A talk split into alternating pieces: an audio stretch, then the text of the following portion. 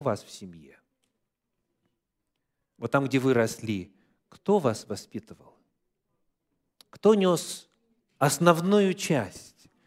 Кто вообще был удален от процесса? Теперь вы, родители, у кого сейчас есть дети, каково вот распределение нагрузки? Отцы, участвуете ли вы в воспитании своих детей? Очень интересно, что если глянуть на само слово «воспитание», то в этимологическом отношении оно имеет одно простое базовое значение. Э, этимологический словарь русского языка Крылова. Что такое воспитание?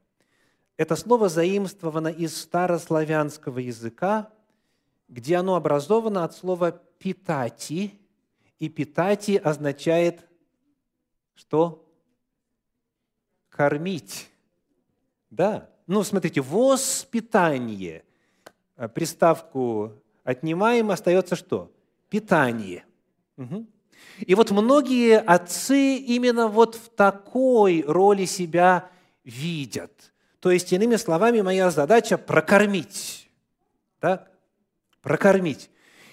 И, а она, вот жена моя, пусть она уже занимается вразумлением, пусть она уже э, научением там, и так далее, и так далее. То есть для отца воспитание часто это финансирование, для матери воспитание это все остальное. А, мы весной переехали в другой дом, в котором нужно было делать ремонт. Ремонт доселе продолжается.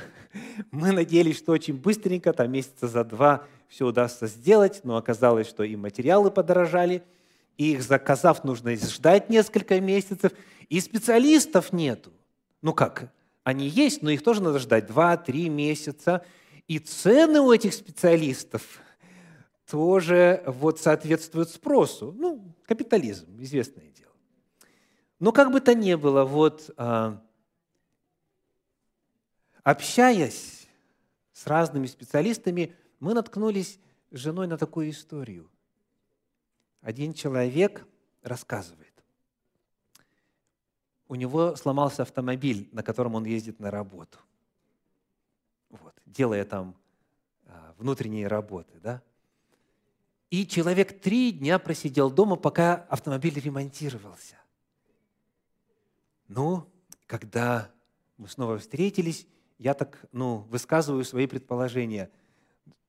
Удалось отдохнуть, провести время с семьей, с детьми, а у него маленькие детки я говорю, вот мне часто, у меня такое ощущение, что мне часто не достает времени, вот побольше бы времени с детьми. Он говорит, да вы что, я чуть с ума не сошел. Я три дня сидел дома и вынужден был заниматься детьми, слушать их, вразумлять их, играть с ними. То есть человек говорит, для меня это такая тяжелая ноша. Я когда на работе, тогда вот я себя чувствую нормально. И вот так, так многие подходят к вопросу. Первый момент, который обязательно нужно отметить, и, дорогие, Библия подчеркивает это раз за разом, начиная с самого начала.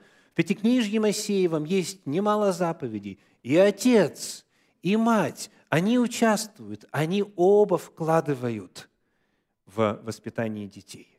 Конечно, дорогие, есть семьи, где это невозможно, потому что только один родитель воспитывает ребенка. Это понятно. То есть второго в принципе нету в картине. Да? Но, тем не менее, когда есть оба, и даже когда, к сожалению, родители не живут вместе, все равно никто не снимал ни с отца, ни с матери обязанность принимать участие воспитании. Отцы, в первую очередь, отцы, пожалуйста, дорогие, не уклоняйтесь от своего долга. Ваши дети очень в вас нуждаются. Они нуждаются в вашем вкладе. Второй вопрос. Скажите, давайте снова посмотрим на этот текст. Книга притчи, первая глава, 8 стих, да, притчи 1.8. «Слушай, сын, наставление отца твоего и не отвергай завета матери твоей». Скажите, на какой основе осуществляется вот этот процесс воспитания, вразумления детей. То есть чем родители призваны пользоваться, на чем строятся эти наставления отца и заветы матери? К сожалению, в синодальном переводе это не видно. Но когда мы задаем вопрос, а что такое слово «наставление», вот наставление отца в оригинале, в древнееврейском языке, мы обнаруживаем там слово «мусар». И вот это слово «мусар», оно в подавляющем большинстве случаев описывает вполне конкретные наставления. Я приведу один пример. Книга Иеремии, 32 глава, 33 стих. Иеремии 32, 33. «Они обратились ко мне спиною, а не лицом. И когда я учил их, с раннего утра учил, они не хотели принять наставления». Кто говорит тут? Бог говорит. Итак, он говорит, я учил, с раннего утра учил, но они не хотели принять наставление. Вот это слово «мусар», оно описывает чаще всего в Библии наставление Господне, то, чему Бог учит. Поэтому какова роль отца? Передать наставление Господне детям. Слово «наставление» описывает в первую очередь Божью волю. Давайте глянем на мать. Написано у нас «заветы». Завета матери не отвергай. Слово «завет» в подлиннике еще более интересно. В оригинале это слово «тора». Знакомо звучит? Тора, да, Тора. Пятикнижье, первые пять книг Библии. То есть дословно говорится о том, а, что это Тора, преподанная матерью. Вот это слово опять, слово Тора, в подавляющем большинстве случаев используется в подлиннике как ссылка на Пятикнижье, на закон Божий, данный рукою Моисея. Вот это должно быть основанием обучения и воспитания детей в семье. Мы все живем с вами в обществе, которое сформировано и продолжает эволюционировать на базе разных оснований нравственных, богословских, социальных и иных. Но вот дети, которые знают Бога, они призваны получить образование через родителей, которые знают Бога. И родители берут свое наставление из воли Господней. В книге Второзаконие в шестой главе, в стихе первом и затем с пятого по седьмой эта задача описана так. Второзаконие шестая глава, стихи первый и с пятого по седьмой. Вот заповеди, постановления и законы, которым повелел Господь Бог ваш научить вас – чтобы вы поступали так в той земле, в которую вы идете, чтобы владеть ею. Дальше с 5 по 7. «И люби Господа Бога твоего всем сердцем твоим, и всею душою твоей, и всеми силами твоими. И да будут слова сии, которые я заповедую тебе сегодня в сердце твоем, и внушай их детям твоим, и говори о них, сидя в доме твоем, и идя дорогою, и ложась, и вставая».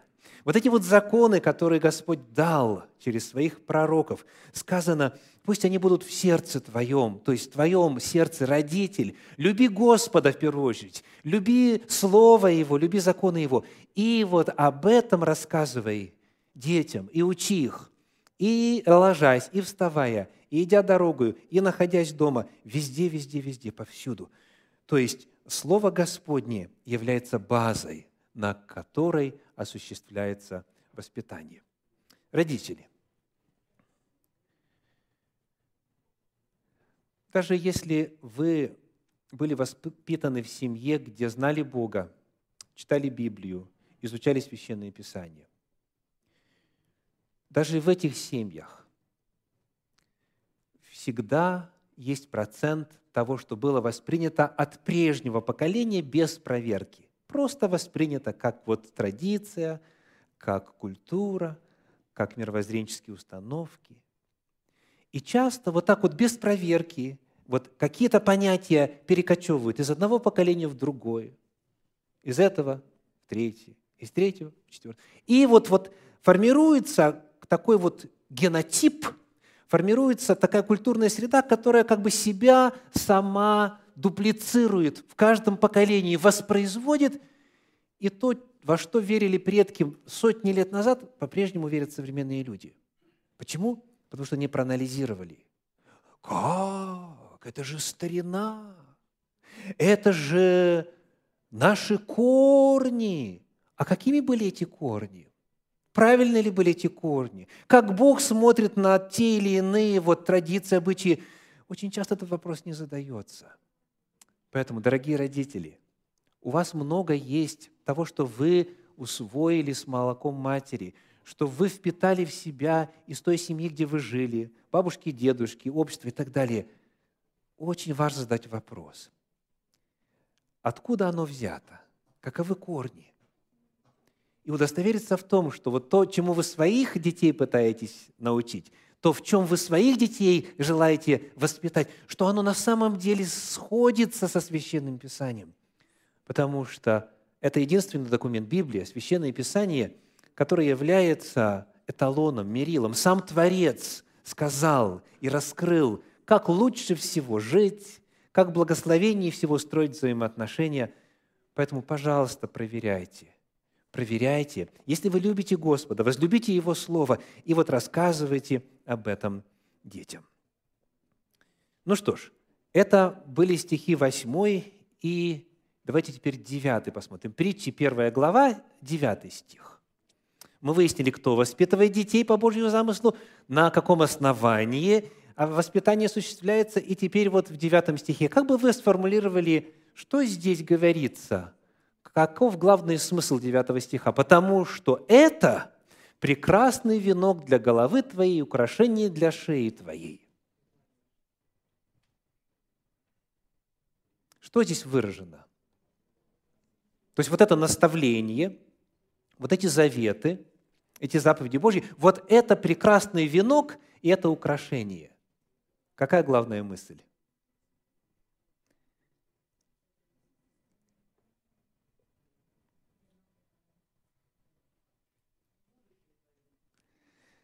Это красиво. Жить по заповедям Божьим – это красиво. Что еще? Венок победители носят. Так, интересно, интересно. То есть вы видите, как бы главная мысль какая?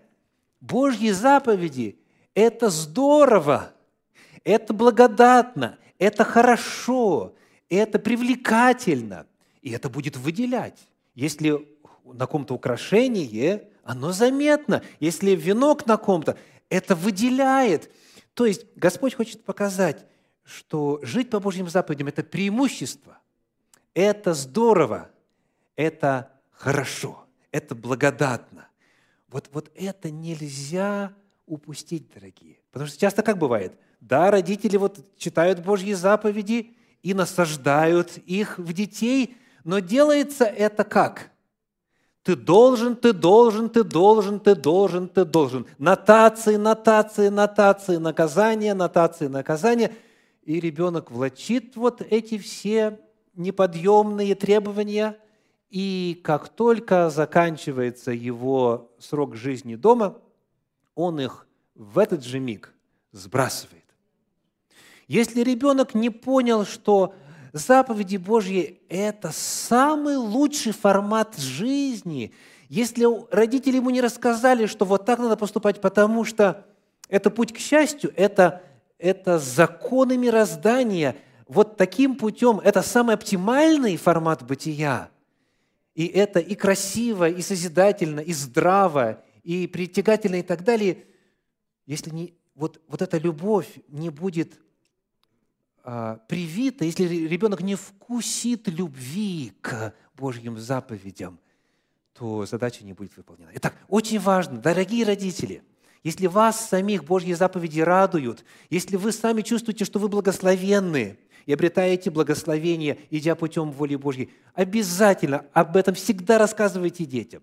Показывайте, насколько это здорово в сравнении с беззаконием, в сравнении с а, другими какими-то вот э, форматами бытия и так далее. Ну что ж, это вот немножечко об, об основах. Теперь, Как же сам процесс осуществляется? Книга притчи, 1 глава, стихи с 10 по 19.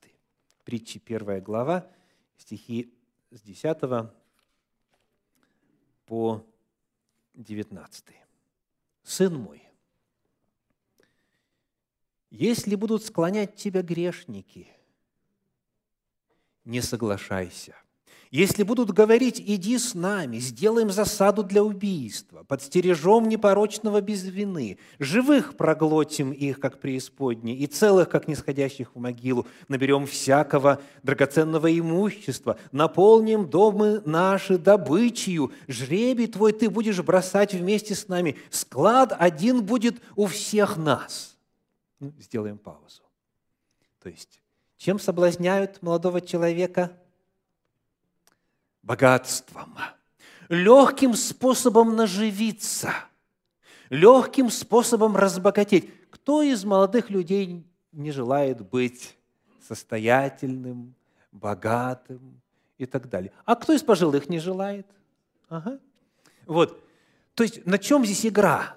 На естественном, на естественном стремлении, как говорят по-английски, to be well off, да?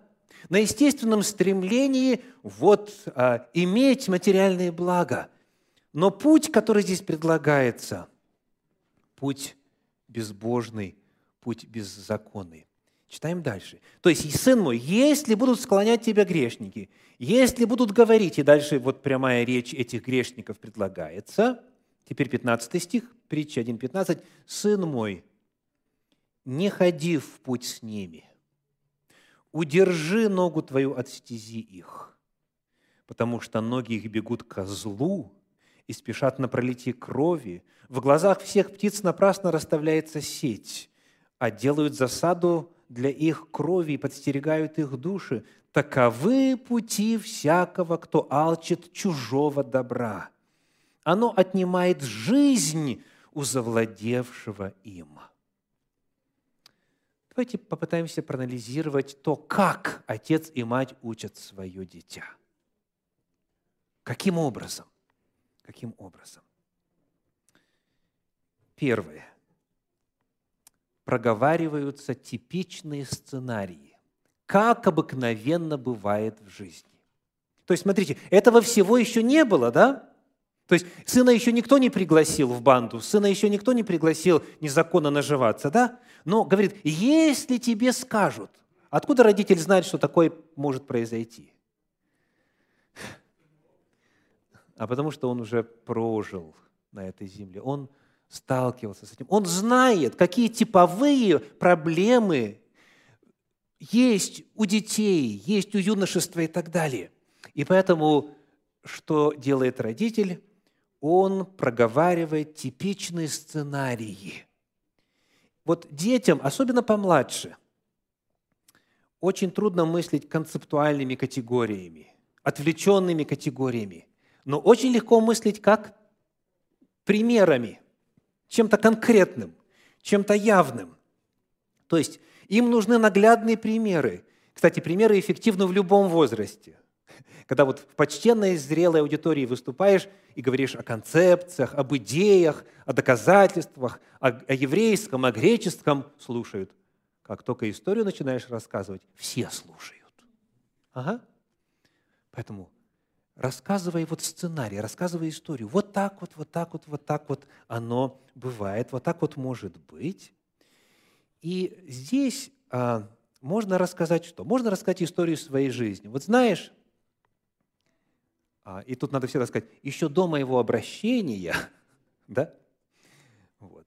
или до того, как я познал Господа, или когда я был совсем маленьким и не соображал, ну, чтобы свой статус-то не, это сам, не потерять в, в очах ребенка. Но в любом случае, давным-давно, ну, уже практически как будто бы и не в счет, но тем не менее, вот что со мной было. Вот что со мной было. Или вот в, в нашем дворе, или там в нашем городе, или среди моих друзей был такой случай. Не надо имена называть.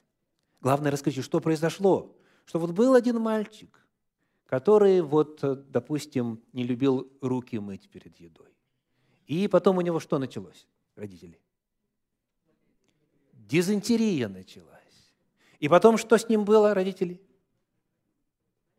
В больницу попал. А в больнице что было с ним?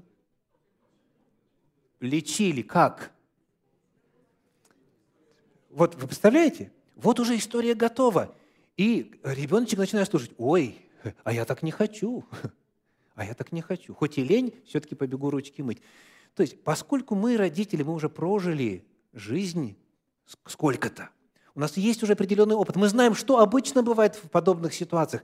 Поэтому пусть это будут истории из, из, из жизни, из жизни вашей, из жизни других людей, из литературы. Из литературы очень много есть здравых, привлекательных, хороших образцов, хороших историй, которые очень назидательны. Или сочинить типовую историю. Однажды одна девочка пошла гулять, и ей сказали, а давай мы и так далее. То есть вот то, что здесь рассказывает отец и мать в книге притчей, повторюсь, это, это произошло или нет? Нет, еще не произошло. Но оно может произойти, потому что так обычно бывает. Вот и все, и рассказывайте. Вот, вот такое дело. То есть нужно предложить сценарий. И можно задать вопрос, а ты как бы поступил? Как ты думаешь, как вот правильно в этой ситуации бы надо поступить? И пусть ребеночек расскажет, поделится своими мыслями. Если он дал, если вы чувствуете, что он ну, не уразумел еще, не ухватил суть, задавайте наводящие вопросы. Дети эти уроки очень сильно запоминают. Вот эти истории, нравственные истории с нравственным выводом, вот эти сценарии, эти типовые ситуации. Теперь, когда вот эта ситуация рассказана, когда сценарий представлен, нужно объяснить, почему это плохо, почему так поступать нельзя. И смотрите, что мы находим в 16 стихе. Притчи 1.16. Есть вот это очень важное слово «потому что», словосочетание «потому что». И какой главный там дальше аргумент? Потому что это зло. Потому что это зло. И нужно дать определение тому или иному поступку. Нужно показать, что это противоречит воле Божьей. Это разрушает счастье, это разрушает здоровье, взаимоотношения и так далее. Это очень важно. Я об этом говорил многократно с этой кафедры. Дети созданы так, что они задают один и тот же надоедливый вопрос. Какой? Почему? Почему? Некоторые его произносят так. Почему? С самого начала еще говорить не умеет, а уже он понимает, что есть причина, что должно быть какое-то обоснование. Очень важно. Не просто потому, что я так сказал, а показать показать, рассказать, растолковать. Почему? То есть объяснить, почему. Дальше что идет? 19 стих, притча 1, 19. Таковы пути всякого, кто алчит чужого добра. Оно отнимает жизнь у завладевшего им. Это что?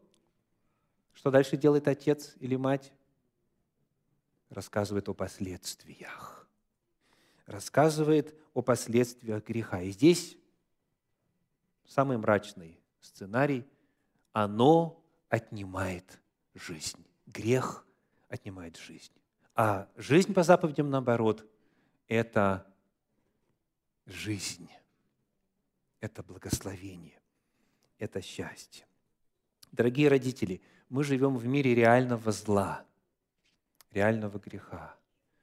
Мир наш продолжает растлеваться. Вот за эти годы моего служения здесь, в этой общине, наш мир очень сильно поменялся. Очень сильно поменялся. Новые законы введены, новые учебные программы введены, новые понятия и представления о том, что нравственно и безнравственно. Очень сильно мир меняется. И родители часто не поспевают. Они часто не поспевают. Подход, который предлагает нам книга притчей, работает на синхронизацию нужд и нравственных начал ребенка. То есть, родители, смотрите, изучайте, читайте, что происходит в мире.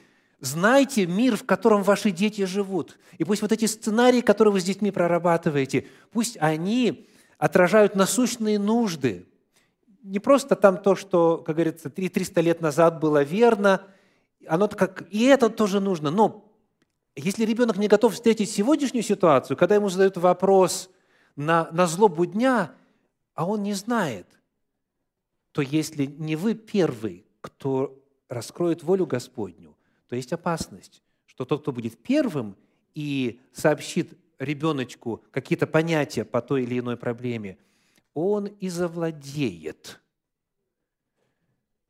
мнением и затем мировоззрением и жизнью ребенка. Поэтому мы живем в мире реального зла, реальных грехов. Нужно обсуждать с ребенком проблемы каждого возраста, в каждом возрасте свои. И э, иногда родители, к сожалению, ведут себя так, как будто они живут в раю. И, и вообще вот эти темы не поднимают, надеясь, что если они об этом не говорят, то это как-то и обойдет стороной. Нет, не обойдет. Мир 24 часа в сутки, общество 24 часа в сутки бомбардирует, насаждает, рекламирует, увлекает. И если ребенок не слышит иного, если ребенок не знает, как на это реагировать, он остается в смущении, и он остается весьма и весьма уязвимым.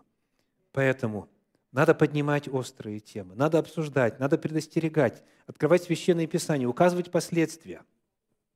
Если этого не делать, то общество, оно сделает это вместо вас, дорогие родители. У нас сегодня нет времени смотреть иные примеры. Но вот книги притчи, вот то, о чем мы сейчас с вами читали в первой главе, оно повторяется и много-много раз в других главах. Например, притча 6 глава 20 стих «Сын мой, храни заповедь отца твоего и не отвергай наставление матери твоей». Да? То же самое. Только там сказано «заповедь отца», в оригинале «мецва». Это как раз самый распространенный термин для обозначения заповедей Божьих. И дальше какая тема, если, если бы у вас Библия была открыта? Там тема такая, чтобы, 24 стих, чтобы остерегать тебя от негодной женщины, от льстивого языка чужой, 25 стих, не пожелай красоты ее в сердце твоем, да не увлечет она тебя ресницами твоими и так далее. Значит, первая тема была обогащение нечестивыми путями. А тут какая тема? Тема взаимоотношений между полами, тема верности, тема сексуального воспитания и так много-много-много разных тем. То есть мы находим, что книга притчи, представляя собой запись о том, как отец и мать воспитывают детей, поднимает самые острые вопросы вот на тот момент. Книга притчи учит нас те же самые элементы и в этом отрывке. Заповедь Божья, рассказ о преимуществах жизни по воле Божьей, проговаривается сценарий, в данном случае на тему интимной жизни, указываются последствия греха, и в книге притчи много подобных наставлений. Итак, сегодня, когда мы готовимся попросить Божьего благословения на наших детей, на школьников, которые начали процесс обучения в новом учебном году. Проповедь сегодня называется «Наставление Отца и завет матери». Есть много острых тем, дорогие родители. Присвоение чужого, честность, леность, разврат, сексуальная ориентация, смена пола – много-много-много разных вопросов, которые сегодня завладели вниманием общества. И в Библии есть что сказать на эту тему. Обсуждайте, дорогие, обсуждайте эти вопросы со своими детьми, беседуйте. А для этого нужно время, для этого нужно внимание, для этого необходимо любить Господа, любить Его Слово, чтобы быть в состоянии знать, что сказать и вот если этого не делать, Священное Писание, я покажу лишь один пример бегло, рассказывает, что бывает, если этим не заниматься. Третья книга царств, первая глава, стихи 5 и 6. Третья книга царств, первая глава, стихи 5 и 6. Адония, сына Гифы, возгордившись, говорил, «Я буду царем. и завел себе колесницы и всадников и пятьдесят человек-скороходов. Отец же никогда не стеснял его вопросом, для чего ты это делаешь? Он же был очень красив и родился ему после Авесолома. Итак, что мы находим? Есть тревожные сигналы. Совершенно четкие тревожные сигналы. И внимательный родитель, он должен был бы их заметить и упредить, и поговорить, и поднять тему, поднять вопрос. Но что говорит Священное Писание? Отец же никогда не стеснял его вопросом, для чего ты это делаешь. Если бы отец вовремя поговорил, возможно, скорее всего, удалось бы избежать многих бед и для этого ребенка, и для самой царской семьи. Родители, идя дорогою, находясь в доме, ложась, вставая, говорите, говорите, говорите со своими детьми. Даже если кажется, что они не слушают, продолжайте говорить. Говорить не просто нотациями, не просто нравоучениями, а вот так, как Библия учит, конкретными примерами, конкретными сценариями, размышлениями о последствиях и так далее – они слышат. Дети слышат. Даже в трудном подростковом возрасте они слышат. Я благодарю Господа за то, что Господь подарил нам троих деток. Старшему 21, средний уже 18, младший вот-вот будет 12. И мы на своем опыте знаем, что они слышат. Они слышат. Потом проходит время, и так благодатно, и так радостно слышать свои слова из уст своих детей, но уже в качестве их мнения, уже в качестве их мировоззрения, когда воля Божья принята, и когда, когда они сравнивают, как другие семьи живут, как происходит, что с этим произошло, что с той случилось, и анализируют, и они приходят к заключению, что нет ничего лучшего, чем воля Божья. Для родителей это самая большая радость. Потому говорите, говорите, говорите, и да благословит вас Господь. Аминь.